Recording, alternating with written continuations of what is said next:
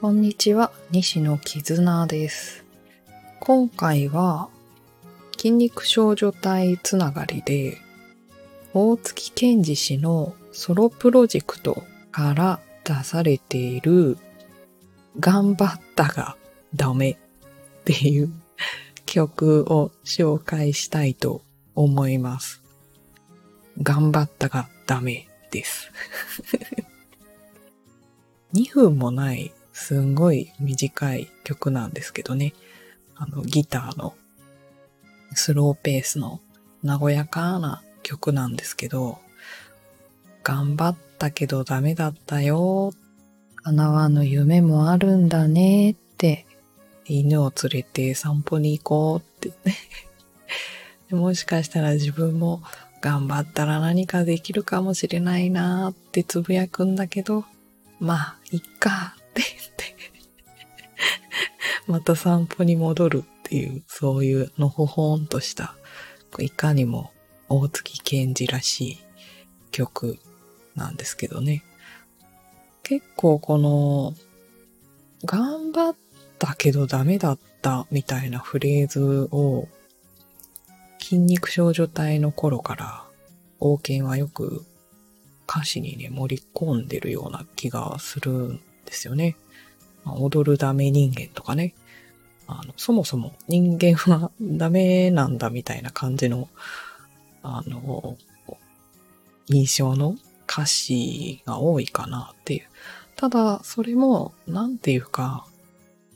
ダメ人間だからダメっていうんじゃなくて、ダメ人間でもいいんじゃないみたいな感じの、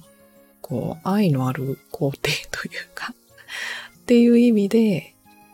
ダメだったけどとか、失敗したけど、みたいな表現を結構使ってるなっていうのがあって、この、頑張ったがダメっていう曲も、すごい、なんだろうね、癒される曲です。で、最近の世の中の傾向を見ている感じだと、なんか努力すれば報われるとか、夢は叶うとか、まあそれも一理あるのかもしれないけど、なんだろうな、本当に最近の世の中って、認識するものの情報量が多すぎて、スマートフォンとかインターネットとか便利なものいっぱい増えたけど、自分にできることって限られてると思うんですよ、私はね。頑張れば何でもできるじゃんとか、努力が足りないからあれもこれもできないんだみたいに言う人ももしかしたらいるかもしれないけど、私はエネルギーは有限だと思っているし、得意なこと、苦手なことね、あると思っているので、頑張ってもできないこと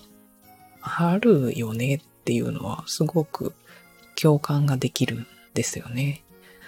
だから別にダメでもよかったんじゃない？自分には向いてないなとか、ダメだったなっていうのが分かったんだったらいいじゃん結果オーライじゃんっていう過去に収録した時も言ったんですけど、失敗したとしても、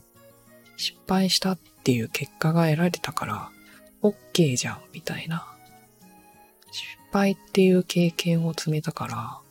OK じゃんって思うんですよね。そんなことを考えながら、今日頑張ったがダメをエンドレス再生 していました。こういうね、曲ばっかり聴いてるからね。学生時代とかはね、全くクラスの人と音楽番組の話とかができませんでした。まあ、あの、今でも語れる人は他にいません。友達ぐらいしかいませんけど。はい、それでは、最後まで聞いてくださってありがとうございました。また次回の収録でお会いしましょう。